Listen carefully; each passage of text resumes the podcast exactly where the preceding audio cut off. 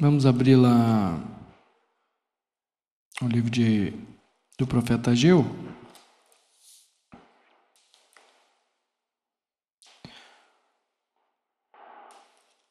Ageu capítulo 1.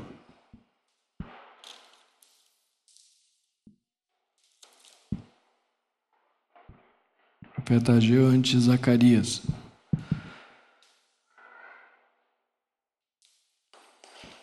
Aqui fala quando o profeta exortou o povo a reedificar o templo. Os irmãos gostam de ser exortados? Primeira questão importante é nós entender o que significa a palavra exortar. Exortar é aconselhar, é animar, encorajar. Amém? A gente tem uma ideia errada de exortação. A gente acha que é varada, também é. Mas o significado dessa palavra é encorajamento, é fortalecimento. Eu creio que é isso que nós precisamos, isso que precisava o povo. Porque aqui eles tinham parado de edificar o templo, ou seja, de fazer aquilo que Deus queria. Eles pararam por, uma, por duas questões básicas que estavam acontecendo. Eles estavam com dificuldades econômicas e eles tinham também uma situação de hostilidade dos samaritanos. Os samaritanos não se entendiam com o povo de Deus porque eles eram diferentes os pensamentos diferentes, as crenças diferentes. Era por isso que os samaritanos não se davam com os judeus. Então eles hostilizavam o povo. A questão econômica, quando ela se levanta hoje naturalmente na minha vida, na vida dos irmãos, quando nós não estamos fortalecidos no Senhor, nós temos uma tendência a esmorecer. Mas nesse momento Deus espera de mim e de você a fé. Porque a questão econômica, irmãos, é uma questão básica que é necessária, amém? Os irmãos creem que se Jesus chamou eu e você para pregar o Evangelho nos quatro cantos da terra, quando Ele quiser nos enviar para algum lugar, Ele vai mandar o recurso necessário? Amém? Mas aqui o povo estava com falta de recurso, estava com problemas financeiros. E aqui o Senhor, através do profeta, mostra por que, que eles estavam com esses problemas financeiros. E por que eles não conseguiam edificar? Porque eles davam ouvidos a coisas que eles não deveriam ouvir que era a hostilização dos samaritanos. E quero salientar para os irmãos que os samaritanos habitam na nossa carne. Amém? São aqueles que falam pela razão, pela lógica, pelo certo e errado, pela ave do conhecimento do bem e do mal. E esses, quando começa a carne a nos hostilizar, ela faz com que eu e você venhamos a parar de edificar o que nós temos que edificar. E vou fazer a leitura para clarear e dar um embasamento bíblico para aquilo que eu estou compartilhando com os irmãos. O versículo 2 em diante diz assim: Assim fala o Senhor dos Exércitos, este povo diz: Não veio ainda o tempo, o tempo em que a casa do Senhor deve ser edificada. Veio, pois, a palavra do Senhor por intermédio do profeta Ageu, dizendo: Acaso é tempo de habitardes vós em casas apaineladas, enquanto esta casa permanece em ruínas? Ora, pois assim diz o Senhor dos Exércitos: considerai o vosso passado. Tendes semeado muito e recolhido pouco. Comeis, mas não chega para fartar-vos, bebeis, mas não dá para saciar-vos, vestivos, mas ninguém se aquece. E o que recebe salário, recebe-o para pô-lo num saquetel furado. Assim diz o Senhor dos Exércitos: Considerai o vosso passado. Subi ao monte, trazei madeira e edificar a casa, dela me agradarei e serei glorificado, diz o Senhor. Esperastes o muito, e eis que veio a ser pouco, e este pouco, quando o trouxeste para casa, eu com um assopro dissipei. Por quê?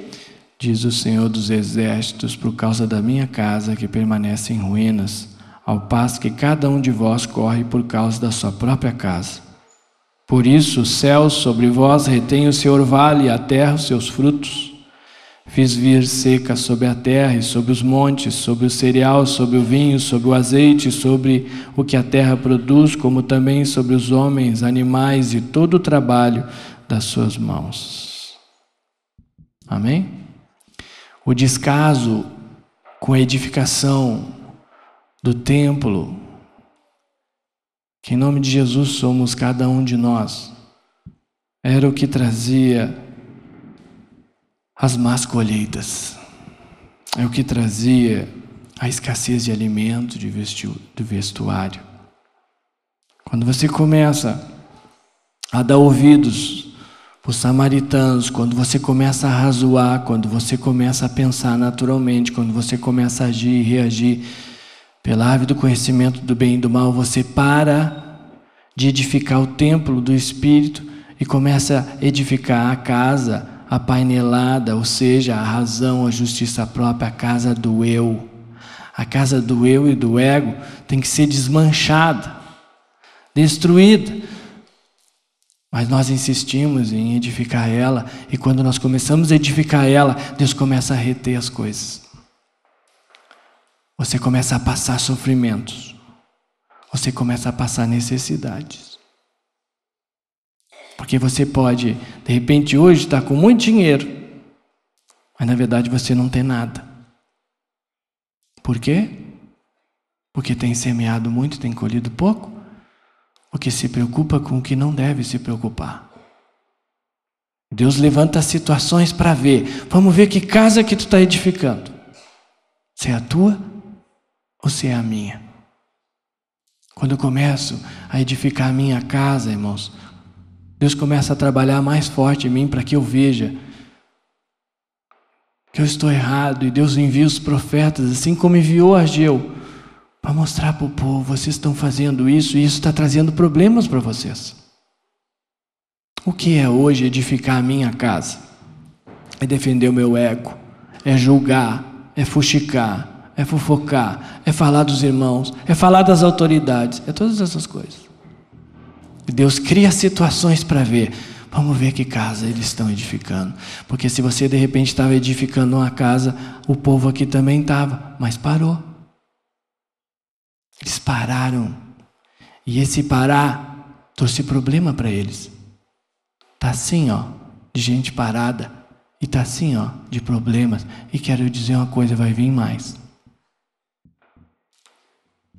Porque quando nós não ouvimos a voz do Senhor, quando nós não ouvimos o profeta, quando nós não ouvimos o que Deus está falando, nós vamos sempre de mal a pior. Pois Deus diz: você não pode se amargurar. Quer ficar amargurado? Vai sofrer com amargura e vai morrer amargurado.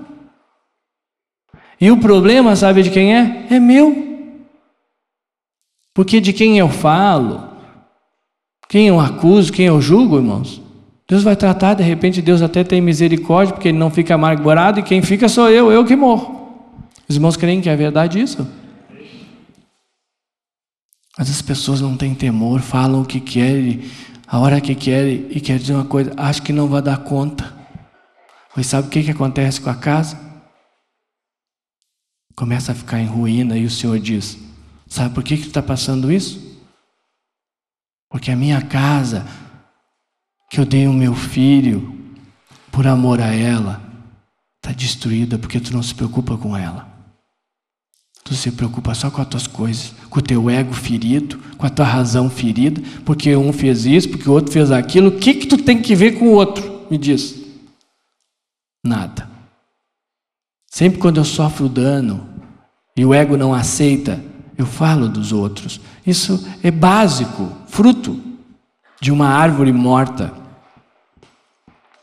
E aí o Senhor aperta, aperta, aperta, aperta. Sabe para quê?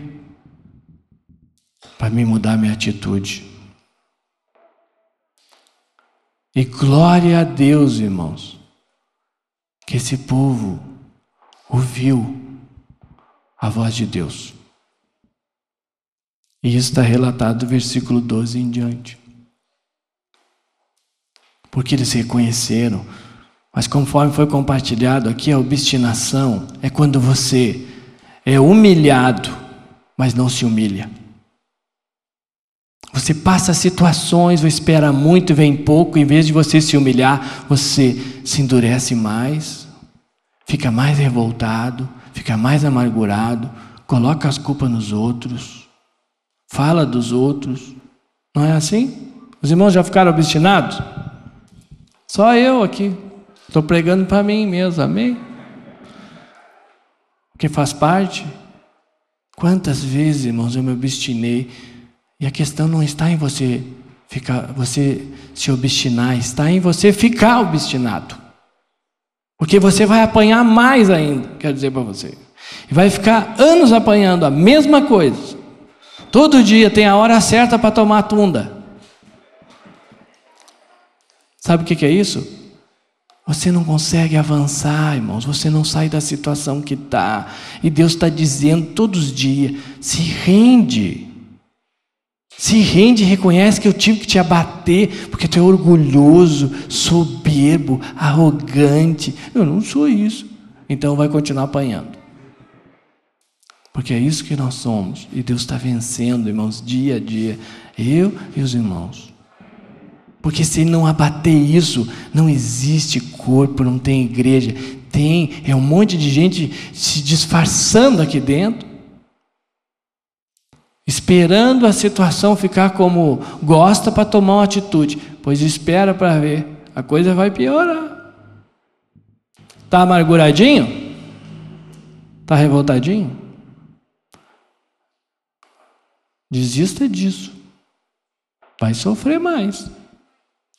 Aí você vai olhar para os outros andando mais rápido, ainda vai ficar mais revoltado ainda. E vai ver os outros avançando e vai ficar mais amargurado ainda e vai morrer assim. Como é uma luta interna nossa a gente se render para o Senhor e reconhecer, amém, Senhor. Eu preciso disso. Tu tem que me abater. Eu realmente, eu, eu tento fazer tudo não consigo me satisfazer. Eu espero muito, só colho pouco. Por que, que acontece isso? Pois a explicação está aqui. Irmãos, Deus está respondendo a minha oração e eu creio que a dos irmãos também. Por que, que as coisas estão desse jeito? Por que, que muitas vezes a autoridade que eu coloco sobre a tua vida, ela endurece contigo? Por quê? É porque ela é terrível mesmo. Aquilo lá não foi Deus, foi o diabo que botou. Pois Deus é que estabeleceu todas as autoridades. Todas elas. É isso que diz a Bíblia? Então fale dela para ver onde é que você vai ir. Ou não viu ainda? Que não adianta. Não importa, irmãos. Deus coloca e Deus tira. Só Ele. Aí continua dizendo a passagem. Então, versículo 12. Zorobabel, filho de Salatiel, e Josué, filho de Josadac, sumo sacerdote, e todo o resto do povo. Vamos fazer uma hora ali?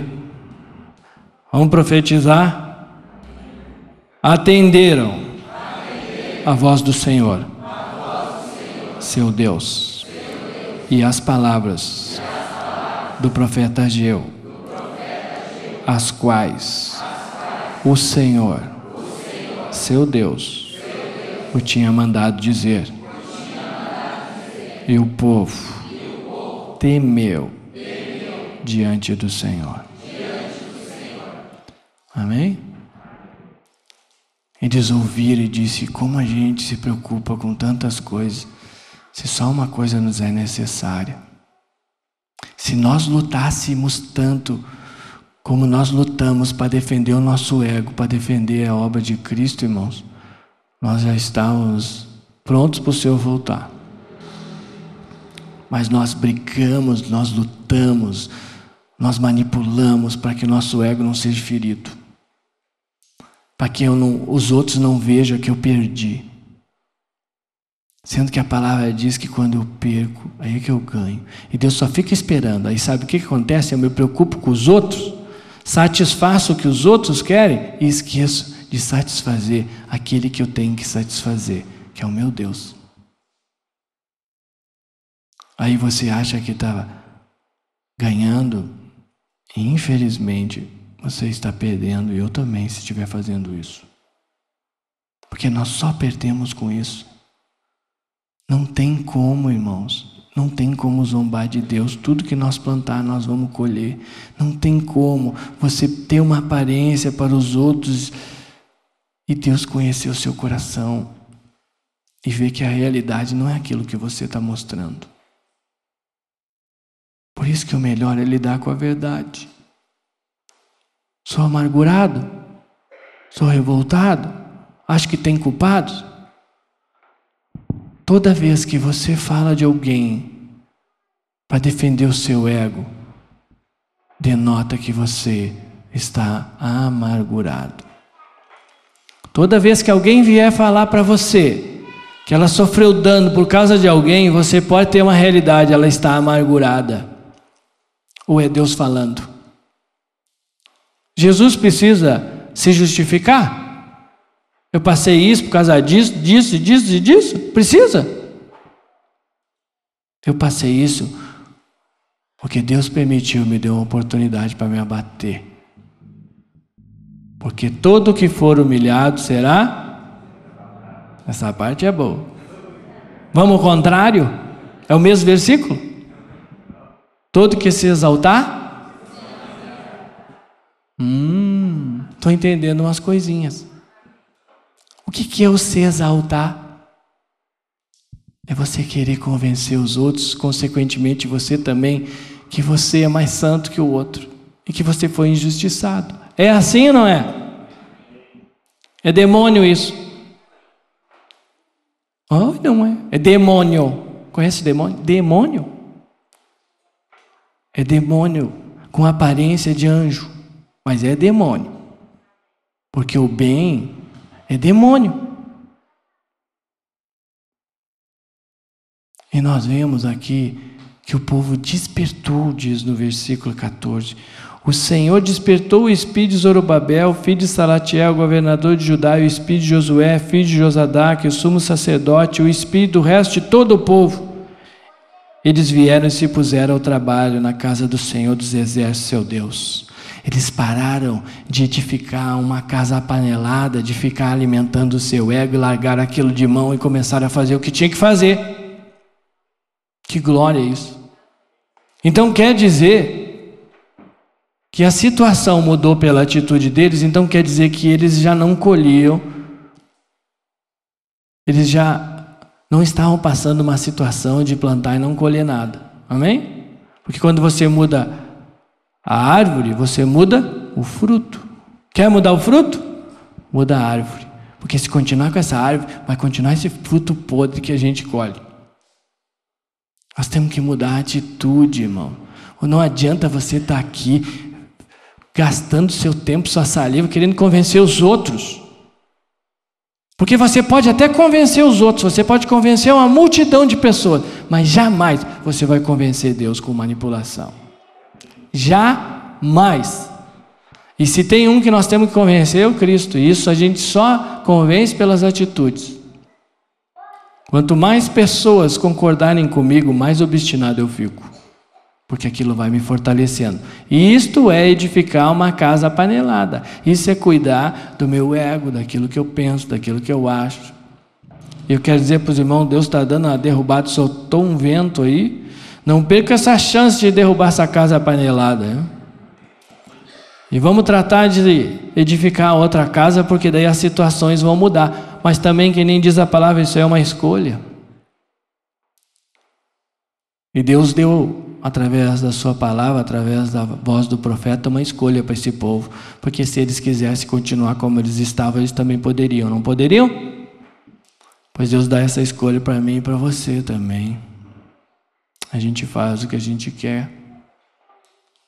Porque uma coisa é certa, irmãos, ficar todo esse tempo ouvindo a voz do Senhor, ouvindo a voz do Senhor, ouvindo a voz do Senhor, e se esconder através de um ego.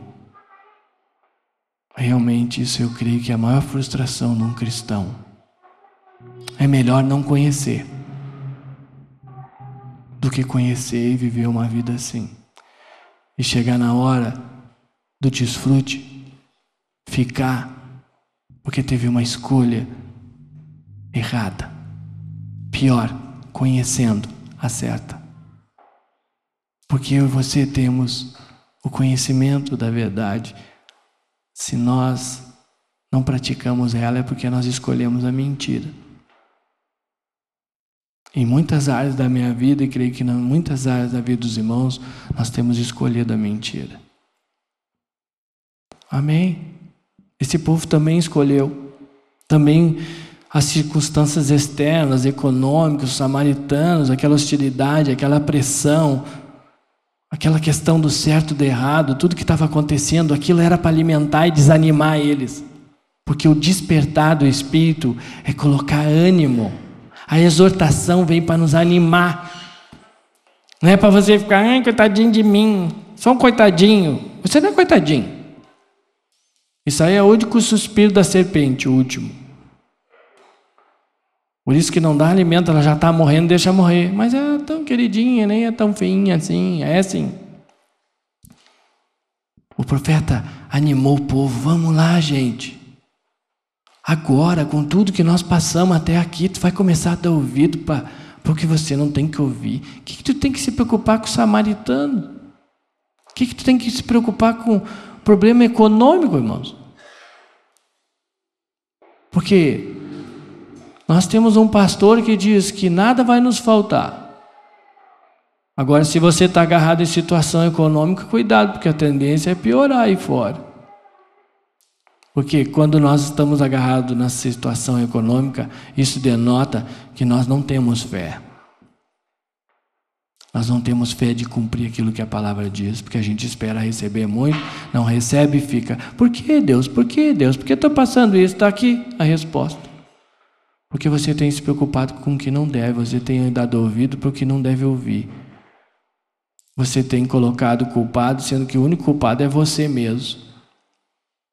Porque quando a situação é endurecida externamente, Deus endurece. Deus endurece. Deus faz todas as coisas. Quem é que fez vir seca sobre a terra? Vamos ler aqui de novo. Ficou alguma dúvida?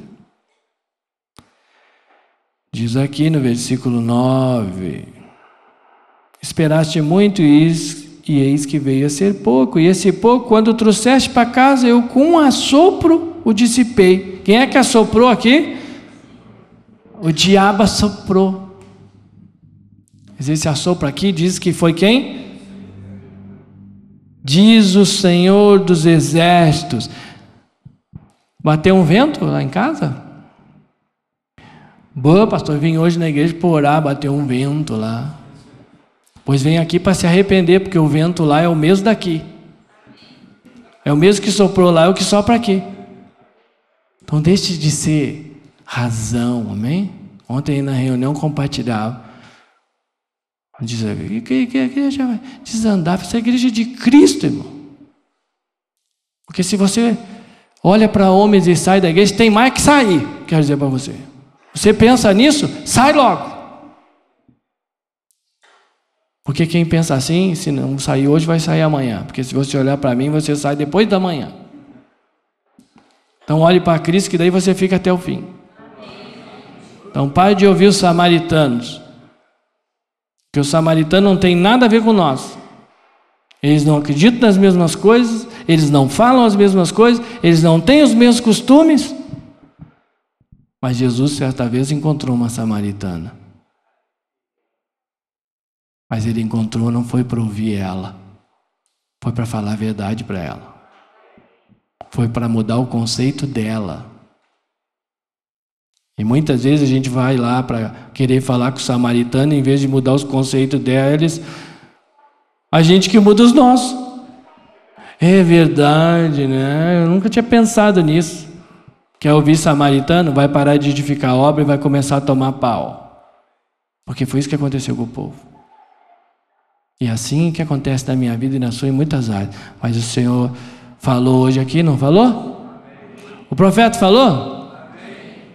E aqui por fé diz que todo o povo, sacerdote, filho do sacerdote, todo o povo ouviu o Senhor e despertou. Pá, saíram animados. Os irmãos vão sair animados hoje? Então vamos colocar de pé, irmãos. Tem muito trabalho para nós fazer. Não dá tempo mais de ficar se preocupando com tantas coisas aqui, amém? Vou convidar os jesonitos a passar aqui, amém?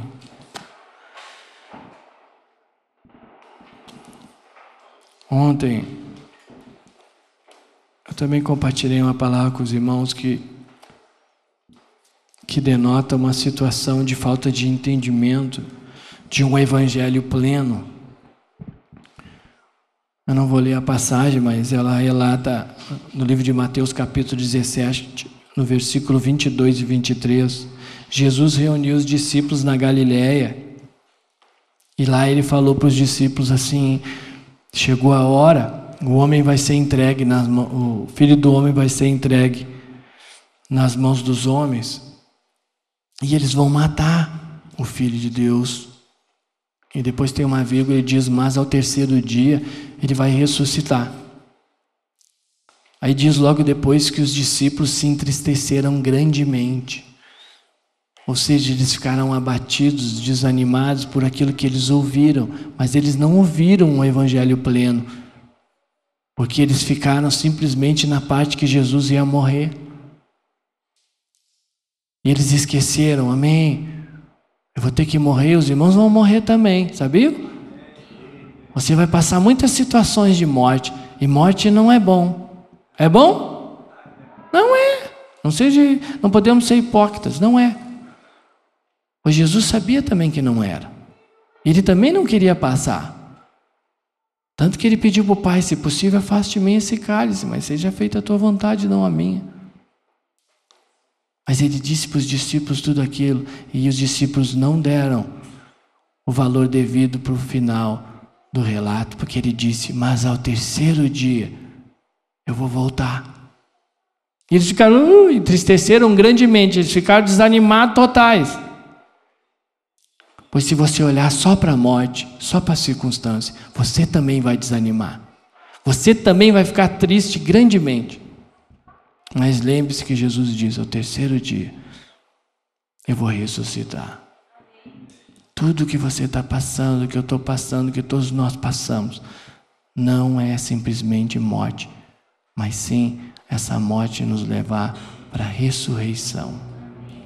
A ressurreição é vida. Coloque diante do Senhor, através da sua oração, irmãos, que você tem olhado só para a morte. Você não tem tido realidade que todas essas circunstâncias de morte que acontecem na minha vida e na sua é para nos levar para a ressurreição. Isso tem desanimado você. Isso tem entristecido você. Isso tem feito você falar muitas coisas que o diabo está gostando. Porque ele vai vir cobrar tudinho. Porque é só isso que ele faz. Ele só lida no erro, ele só lida no pecado para nos acusar. Deus não nos acusa, ele nos exorta, ele nos aconselha, ele nos dirige, ele nos fortalece, e é isso que ele fez hoje aqui. Ele veio dizer para mim e para você: haja e reaja por mim. Não escute os samaritanos, não haja pelo poder econômico, por aquilo que você tem como segurança natural mas por aquilo que eu determino na palavra, e assim você vai ser vencedor. Assim você vai plantar e vai colher muito mais do que você plantou.